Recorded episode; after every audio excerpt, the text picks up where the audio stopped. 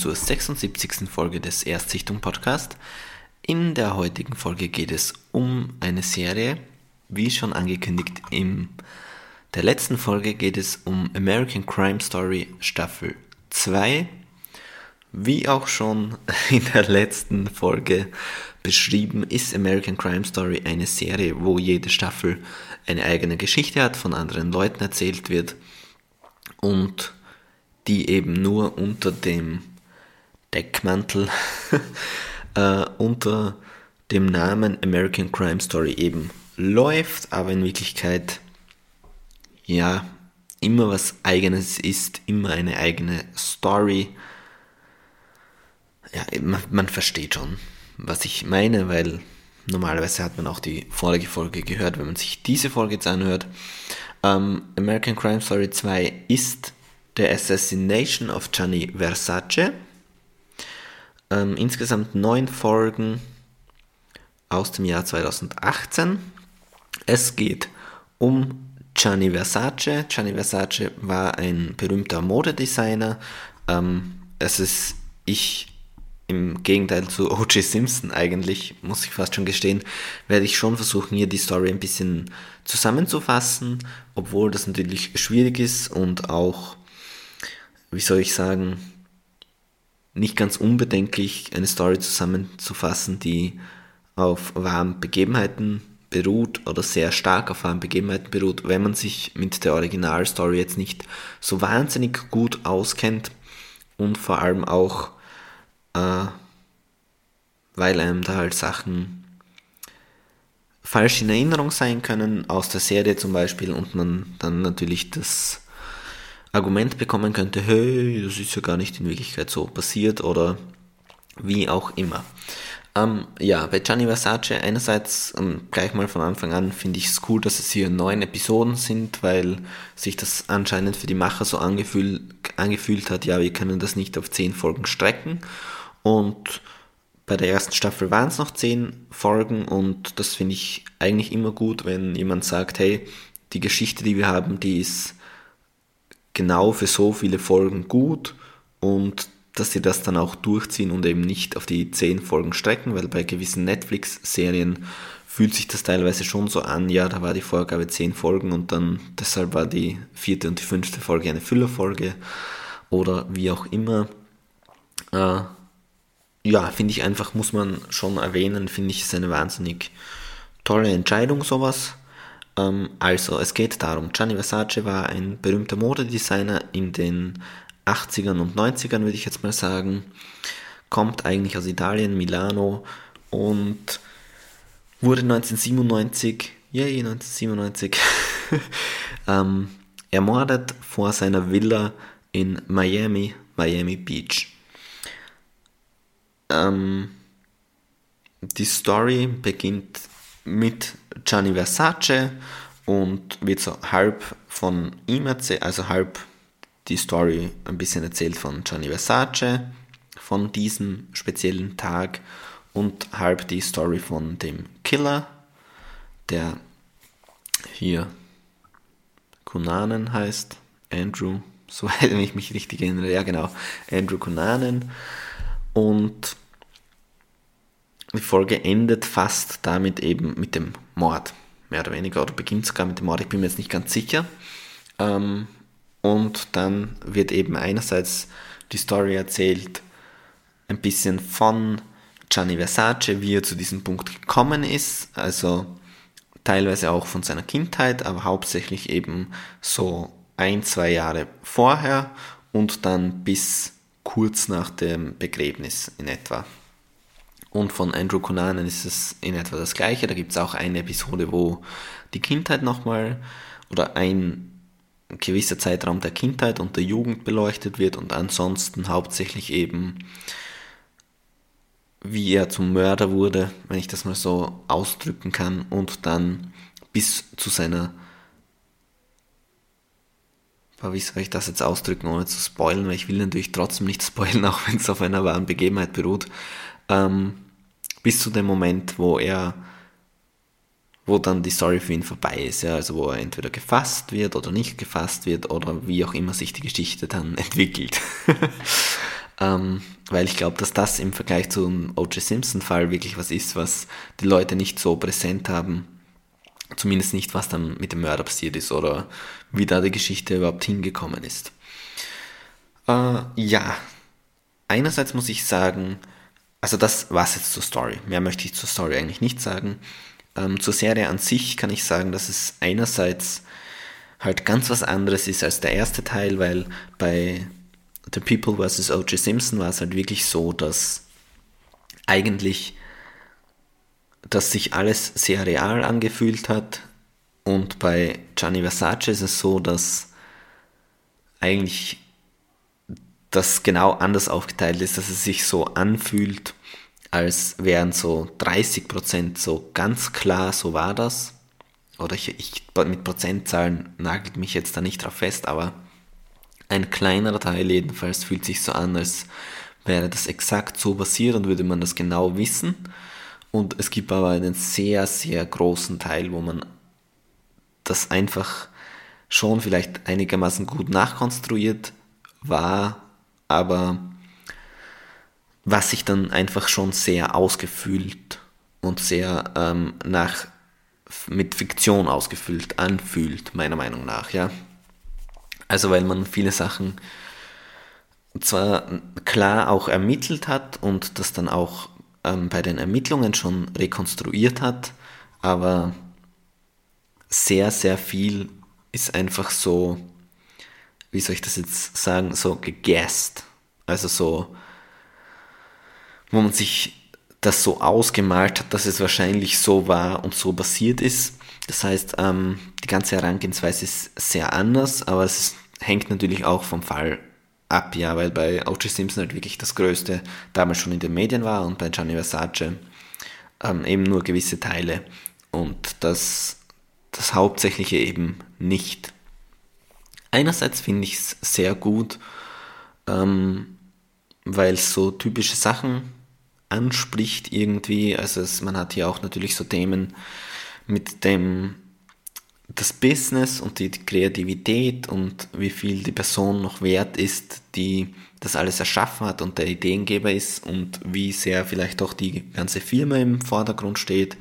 Ähm, dann das ganze Thema der Homosexualität, auch auf, in Bezug auf die Ermittlungen, dass man ja wirklich ganz klar und unsubtil gesagt bekommt, ja hey, äh, all die Morde, die vier oder fünf Morde, die zuvor passiert waren, da habt ihr eigentlich nicht so den wahnsinnigen, das wahnsinnige Auge drauf gelegt, ja, weil es nur irgendwelche schwulen Typen waren. Jetzt ganz krass ausgedrückt, ja, ist jetzt nicht meine Meinung. ähm, aber ungefähr das, was man sich vorstellt, dass die Polizisten in der damaligen Zeit gedacht haben. Und jetzt, wo es Gianni Versace ist, wo es ein Celebrity ist, quasi jetzt gerät erst alles richtig ins Rollen und vorher war es euch egal, mehr oder weniger. Ähm, das finde ich sehr gut gelöst in der Serie. Ähm, zur Machart kann ich noch sagen, dass das Ganze nicht chronologisch erzählt wird, sondern ähm, so mehr oder weniger immer rückwärts. also es ist so, dass in der ersten Folge ist eben der Mord und in der zweiten Folge ist dann, wie Andrew Cunanan nach Miami gekommen ist, mehr oder weniger. Und die Folge dann danach ist der Mord, der vor Gianni Versace passiert ist. Und immer rückwirkend bis zur letzten Folge, wo dann nochmal gezeigt wird, was jetzt mit den Figuren passiert ist nach dem Mord. Äh, und da ist schon einer meiner größten Kritikpunkte, weil am Anfang hat mir das sehr gut gefallen, da habe ich das Gefühl gehabt, dass Andrew Cunanan so dargestellt wird, dass man einerseits zwar versteht, dass die Leute eingewickelt werden von ihm, dass er sehr charismatisch ist, ähm, sehr viel Geschichten erzählen kann und sich eben einfach gut mit Leuten unterhalten kann und die um den Finger wickeln, also rhetorisch sehr gut, aber man trotzdem nie in den ersten Folgen gedacht hat, ja, aber die wollen jetzt, dass ich mich mit ihm identifizieren kann, auch wenn er eigentlich die Hauptfigur ist, hat man immer trotzdem einen wahnsinnig großen Abstand zu ihm gehabt, weil er eben sehr creepy gewirkt hat und, und sehr viele Eigenschaften hat, einfach die äh, ja sehr negativ sind und äh, ihm sehr unsympathisch machen. Jetzt klar ist ein Mörder, aber man hätte es ja auch anders drehen können. Und zum Beispiel fällt es da rein, dass er ein notorischer Lügner fast schon ist und mit den späteren Folgen wird das dann immer mehr erklärt und wird immer mehr ähm, gezeigt, ja, das ist der Grund und das ist der Grund und es gibt sogar eine Szene, die so quasi ausdrücken soll, an dem Punkt hat er sich dann gedacht, hey, es ist besser, wenn ich jetzt nicht die Wahrheit erzähle und damit hat dann das ganze Teufelsrad quasi angefangen sich zu drehen. Mit dem Moment wurde er zu diesem Lügner, was auch wahnsinnig schwierig ist, weil man das natürlich nicht überhaupt nicht rekonstruieren kann und das halt sehr aufgesetzt wirkt. Und generell mit dieser Erzählweise habe ich mich dann auch im Nachhinein gefragt, dass man mit dem Mord anfangen muss, das ist klar, weil darum geht's eigentlich in der Serie, dass er der Mörder von Gianni Versace ist, so heißt die ganze Sendung. Aber ja, ich, ich hatte dann gerade am Ende das Gefühl so ein bisschen, dass sie das nur gemacht haben, damit man eben sich nicht so mit ihm identifizieren kann, weil sie vielleicht das zuerst, zuerst schon chronologisch erzählt haben und dann aber draufgekommen sind, ja, mit diesen und jenen Szenen machen wir ihn vielleicht zu nachvollziehbar und sie sich dadurch dann für die andere Erzählweise entschieden haben. Das kann man natürlich jetzt nicht mehr nachvollziehen, wie das, was sich die Macher dabei gedacht haben. Und es ist auch die Frage, ob, wenn man sie darauf ansprechen würde, sie das so zugeben würden. Aber für mich hat sich so angefühlt. Und ich finde, dass die Serie immer noch eine sehr gute, sehr wertige Serie ist. Also diese Staffel von American Crime Story. Aber es ist halt viel mehr Unterhaltung und viel mehr Fiktion, als es bei O.J. Simpson war oder beziehungsweise als es sich bei O.J. Simpson angefühlt hat. Schauspielerisch finde ich, kann man echt nicht sagen, sind die alle top. Also wirklich, da, da könnte ich eigentlich niemanden jetzt herausziehen, wo ich sagen würde, der ist schauspielerisch nicht gut. Also Edgar Ramirez zum Beispiel spielt Gianni Versace und von Gianni Versace habe ich mir im Nachhinein schon noch einmal Interviews angeschaut auf YouTube. Es gibt da gar nicht so viele. Ähm, der ist aber sehr gut gecastet. Der schaut teilweise echt eins zu eins aus wie Gianni Versace. Den haben sie richtig gut gecastet. Dann Ricky Martin spielt seinen Liebhaber oder Freund. Der, an dem haben sich viele gestört, fand ich aber eigentlich auch ganz cool. Also ich meine, da kenne ich halt die originale Person nicht dahinter aber hat das auch gut gemacht. Dann Darren Chris, der Andrew Cunanan spielt, wahnsinnig toll. Und vielleicht am besten Penelope Cruz als Donatella Versace, die Schwester von Gianni. Ja, ich muss sagen, vom Schauspielerischen her kann man nichts sagen. Inszenatorisch auch teilweise richtig gute Folgen und richtig schön gemacht. Äh, vom ganzen Style, es, es sieht immer wahnsinnig hochwertig aus auch mit den Schauplätzen ist es so, dass man sich teilweise denkt, ja, okay, für, für das haben sie jetzt wahrscheinlich nicht die Drehgenehmigung bekommen. Also wenn es am Ende gibt es dann Szenen an, in Milan am Familienbesitz quasi von Gianni Versace und das schaut aber wirklich so vor, wie man sich vorstellt und es schaut alles wertig aus. Es ist schon eine gute Serie, aber wie gesagt, es fühlt sich eben nicht so realistisch an. Deshalb, da muss man schon ein paar Abstriche machen und ich finde, es hat ab einer gewissen Folge auch nicht mehr so diesen Suchtfaktor, so diesen, ich möchte jetzt unbedingt gleich weiterschauen, diesen Binge-Faktor, den hat es am Anfang vielleicht noch, verliert es aber dann immer weiter und man will natürlich trotzdem wissen, wie das Ganze dann ausgegangen ist.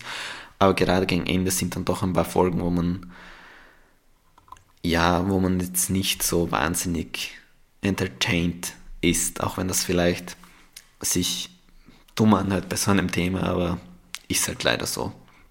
Und ja, deshalb muss ich sagen, insgesamt, ich kann es trotzdem jedem empfehlen, aber die erste Staffel war doch noch besser und ist aber, ist, es ist eine gute Serie, also ich, ich glaube, man merkt, was mir nicht gefällt und was mir gefallen hat. Und ich muss es jetzt gar nicht näher ausführen. Kann man auf jeden Fall schauen. Also wirklich, wenn man gerne hochwertig produzierte Dramaserien hat, die auf einer wahren Geschichte basieren, dann macht man hier wenig falsch. Aber ich muss halt schon sagen, ich hätte lieber mehr von Versace gesehen und weniger jetzt vom Mörder. Also teilweise ist da der Fokus so ein bisschen off. Aber mir hat es trotzdem gut gefallen. Ich, ich fand es wahnsinnig spannend, teilweise die Einblicke, die sich aber, wie gesagt, dann halt auch oft gekünstelt anfühlen.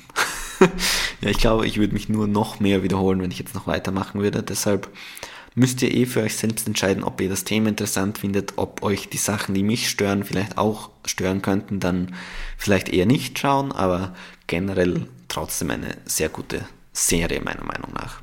Ja. Nächste Folge geht es dann wieder um was Italienisches, nämlich geht es nächste Folge um Der Unbarmherzige, ist ein Netflix-Film. Könnt ihr euch schon mal darauf vorbereiten, geistig. Bis dahin, viel Spaß. Tchau.